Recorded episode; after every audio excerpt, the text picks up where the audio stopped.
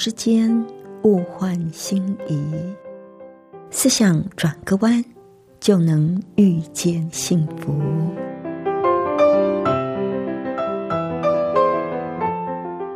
这里是希望之声，我是唐瑶，邀请您和我一起在今天遇见幸福。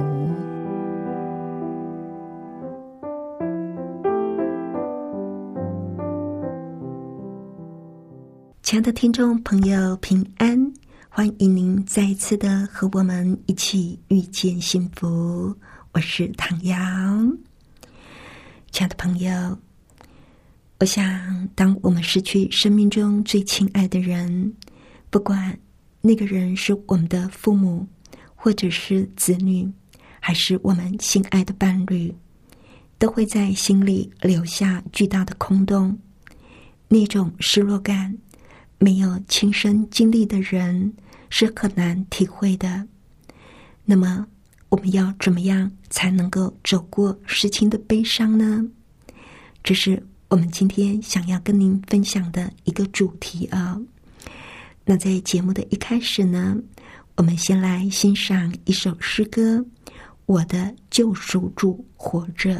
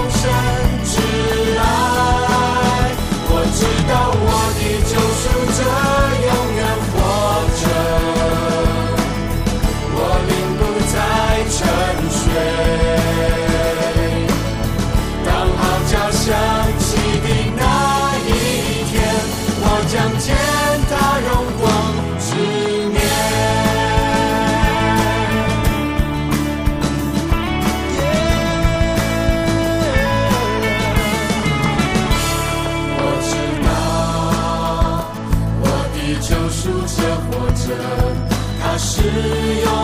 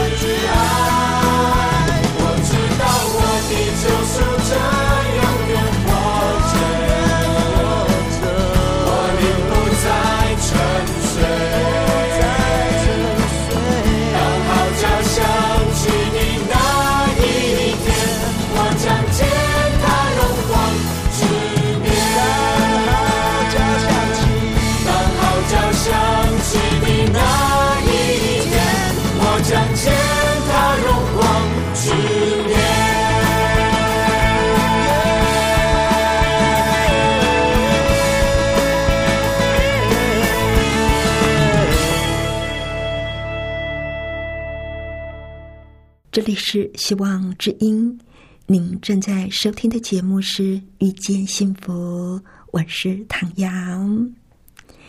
今天呢，在节目的一开始，想跟朋友您分享一个小小的故事。有一个妇人中年丧偶，对她来说，这是一件难以忍受的痛。尽管办完丧事已经过了大半年了，她都没有办法从悲痛中平复。尽管亲朋好友催促她。赶快去看看他先生的遗嘱，早日料理好他先生的遗产。但是，他始终都不肯去打开那个保险箱，因为保险箱里不只是他先生的最后心愿，也有他们共同珍藏的心爱宝物——他们的结婚证书、他们的定情之物、婚后每个结婚纪念日。都买一个两人都看中意的戒指，这些呢都会让他更加的睹物生情，因为不舍他先生的体贴、温柔、幽默、豁达，这个妇人就任由自己沉浸在悲伤当中，整天以泪洗面，不肯出门。她婆婆看不过去。要她振作起来。她婆婆说：“国税局来催过很多次了，要把财产做个什么结案的。”最后，她只好会同律师一起打开保险箱。除了交代的非常仔细的遗嘱之外，她的先生还留下了一个署名“爱妻亲戚”的卡片。她不禁好奇的。展开来读，原来他的先生留给他一个网络笑话。这个网络笑话说的是一个寡妇向朋友哭诉，老公去世之后什么也没有留给他，只留给他两亿三千万。他的朋友充满疑惑，又非常羡慕的问他。你老公这么好哦，你该很满足啊，日子也该很好过啊。这个寡妇呢回答说：“哦不，我先生给我的两亿是回忆跟失忆，他的三千万呢，只是一千万要照顾好小孩，二千万得孝敬公婆，三千万别改嫁。”而在这个笑话后面，他的先生继续写着：“我比较穷，我只能够给你一亿一千万。一亿当然是我们美好的回忆，一千万呢，只是千万要忘记伤痛，快乐起来。你会怪我给的太少，而不肯要这一份遗产吗？”看了卡片，这个妇人。在她先生死后，第一次破涕为笑，却忍不住回忆起她先生更多的好。她在婆婆面前哭哭笑笑，终于擦干了眼泪。她牵起婆婆的手，告诉婆婆，她已经准备好，今后一定要振作起来，好好花他先生这一笔遗产，一亿一千万。他怎么会嫌少呢？好动人的一个故事，是不是？他先生生前留下的卡片里，满满都是爱，都是体贴。虽然我们每个人都会面临生离死别，但是美好的回忆会留下来。我们每一个人有一天都会离开这个世界。但是爱会留下来，继续温暖我们所爱的人。不过，我们也得承认，即使我们知道当所爱远逝，爱会留下来，我们还是要经历痛苦跟哀伤。很少有事情会像我们最爱的人离开人世，特别是和我们朝夕相处大辈子的另一半离开人世，那样强烈的影响到我们的生命，我们会经历到强烈的失落感、深深的哀伤，甚至愤怒、恐惧、沮丧，所有排山倒海突袭而来的感觉，往往让人不知所措。身旁的人。往往会劝活下来的人保持忙碌，不要想这个问题，振作起来。这些安慰打气的话，老实说，起不了什么作用，反而会让那一些没有办法迅速恢复正常生活轨道的人，怀疑自己是不是够坚强。而基督徒的朋友。可能会对主里的弟兄姐妹说：“不要悲伤，你所爱的人已经在主里安息了。不要悲伤，我们怎么可能不悲伤呢？”有一位美国知名的心理咨商师诺曼莱特，当他失去了结离将近五十年的伴侣之后，他写下他的心情。他说。当我顿失所爱，我的内心跟周遭的一切几乎瞬间改变，起码感觉上是这样。我觉得孤立无援，世界变成了一个巨大、困惑而又混乱的地方。我只希望再和挚爱的人相处片刻。我想起伴侣曾经带给我的欢乐。如今一切都失去了意义，因为我所拥有充满意义的珍贵关系，这些都已经不在。我被巨大的失落跟渴望吞噬，这个世界再也不一样了。失去伴侣会让我们的生活彻底的改变，甚至摇动我们生命的根基。可惜的是。我们所处的文化不喜欢承认失去，也不爱谈论失去会带来什么样的冲击，因此悲伤的人很辛苦。大部分的人从来都没有被教导悲伤是正常的。我们又会经历什么？加上对悲伤绝口不提，难怪我们很难走出悲伤。失去最亲爱的人，悲伤是正常的。如果您正在经历强烈的悲伤，也许你会有一些疯狂的念头、不理智的想法，但是这些都是正常的。容许自己悲伤，也需要经过好几年，我们才能够接受失去，接受某个人。已经永远离去的事实，我们的悲伤会带来强烈的情绪反应，让我们跟身边的人措手不及。绝大多数的人没有经历过失去伴侣的经验，所以对上偶者会有不切实际的期待。这也就是为什么，当我们失去伴侣的时候。我们往往没有办法从别人的身上得到所需要的帮助跟安慰。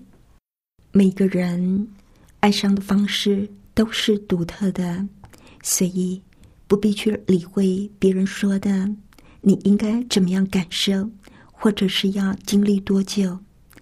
悲伤的时候，也不要想借由忙碌来让自己分心，来压抑痛苦。遇到痛苦，我们习惯封闭自己；悲伤的时候，这是正常的反应。但是这样做呢，往往会带来副作用，那就是沮丧。我们越沮丧，无助感就越强烈。我们会变得被动，变得退缩。沮丧会蒙蔽我们的心眼，让我们看不见生命的光明面。我们会觉得彻底的孤独，好像没有人在乎我们，甚至有一种被抛弃的感觉。沮丧入侵的时候，我们会沉湎在过去的回忆里，会变得过度自信，会对死去的人生气或者失望，还有也会因为没有办法阻挡这件事情的发生而产生无力感。我们也会为曾经做过的事，或者是没有做过的事情失望。更糟糕的是，我们的心灵会反复播放同样的负面影像，我们会被重复出现的负面思绪所缠绕。这个时候，我们对别人的言行会特别的敏感，别人说的无心话语。常常会刺痛我们敏感的神经。其实，我们身边的人想要伸出援手，但是却因为不知道怎么样面对我们的悲伤，怎么样帮助我们，他们也感觉到很挫折。而这些呢，却也会让在悲伤里的人觉得被误解、痛苦。也可能会影响我们的属灵生命，改变我们对上帝的看法，觉得上帝是那么的遥远，让我们很难相信他是慈爱的，是我们的上帝，知道所有的答案。沮丧的基督徒往往觉得自己很糟糕，因为他们觉得基督徒沮丧是一种罪。但是不是这样的？大部分的沮丧都不是罪。在悲伤的时候，我们会经历这一切莫名其妙的情绪。在悲伤的日子，我们往往也会睡不好。在失眠的日子里，我们可以在睡前大声朗读一些圣经上的经文，对我们会有非常大的帮助。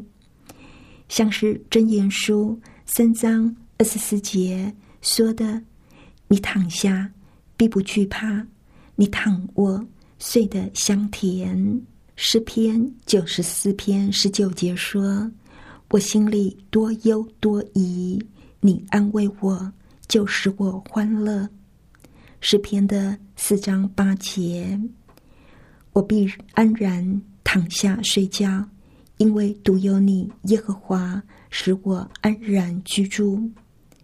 圣经里还有很多类似这样安慰的话语。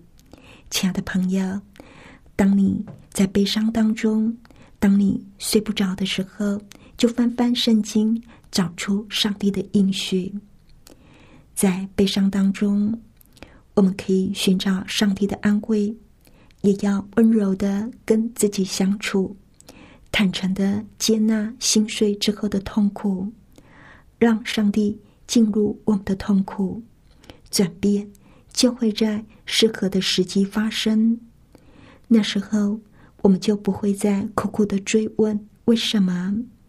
最后，我们会转而问自己：我们能够做什么，好从这一段经验里成长？我的生命要怎么样？变得更坚强。我们既然相信上帝，当我们处在失去跟悲伤当中，仍然要保持信心。上帝总是在我们软弱当中显示出他的力量。有了上帝，我们就能够成就超乎我们所想象的信心。意味着，无论是顺境逆境，都要信靠上帝；就算看不见的时候，也要追随他。无论怎么样，都要忠于他。我相信，在那最悲痛的时刻，最能够让我们靠近上帝。失去不是上帝的惩罚，也不是上帝有意的考验。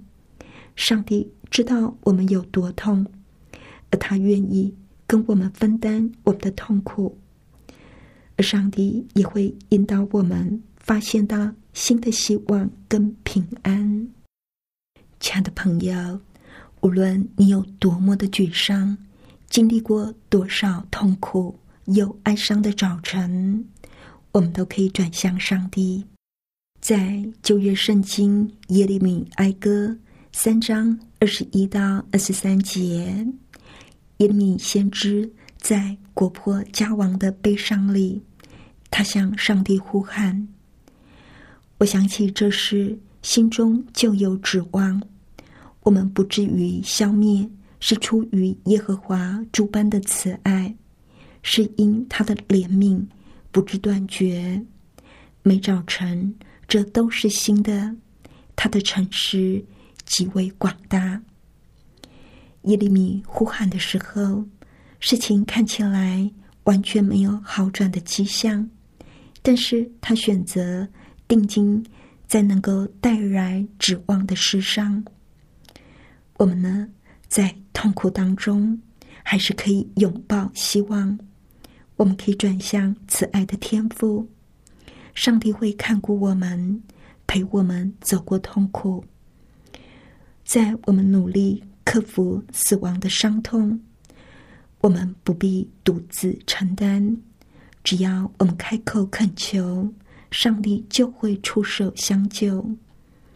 只要我们面对磨难的时候保持信心，只要我们决定度过风暴，不断呼求我们的父，我们对生活就会有新的观点。亲爱的朋友，您正在经历失去亲人、失去伴侣的悲伤吗？始终相信上帝的承诺，相信天堂，相信没有什么可以让我们。与上帝的爱隔绝，始终相信可以帮助我们度过苦难。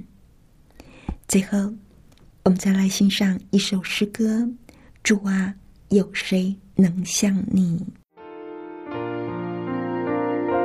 你唱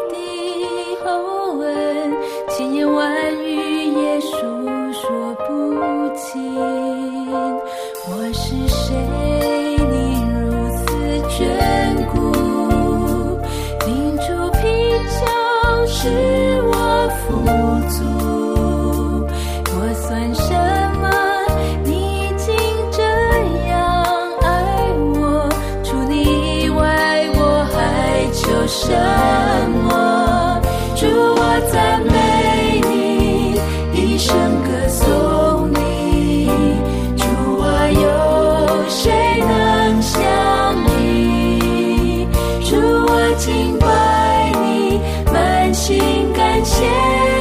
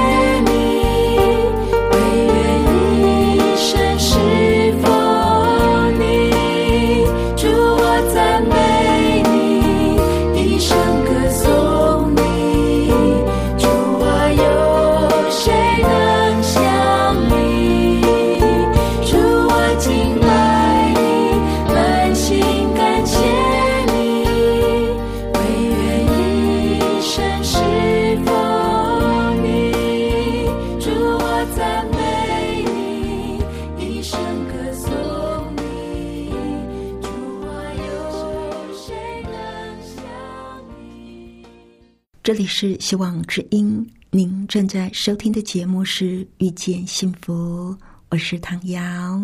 不知道，亲爱的朋友，您听完我们的节目有什么想法呢？欢迎您来信跟我们分享。来信请寄到香港九龙中央邮政局七一零三零号，或者是写电邮到 triple w 点 e h s at v o h c 点 c n。谢谢您收听我们今天的节目，愿上帝赐你平安喜乐。我们下次见喽，拜拜。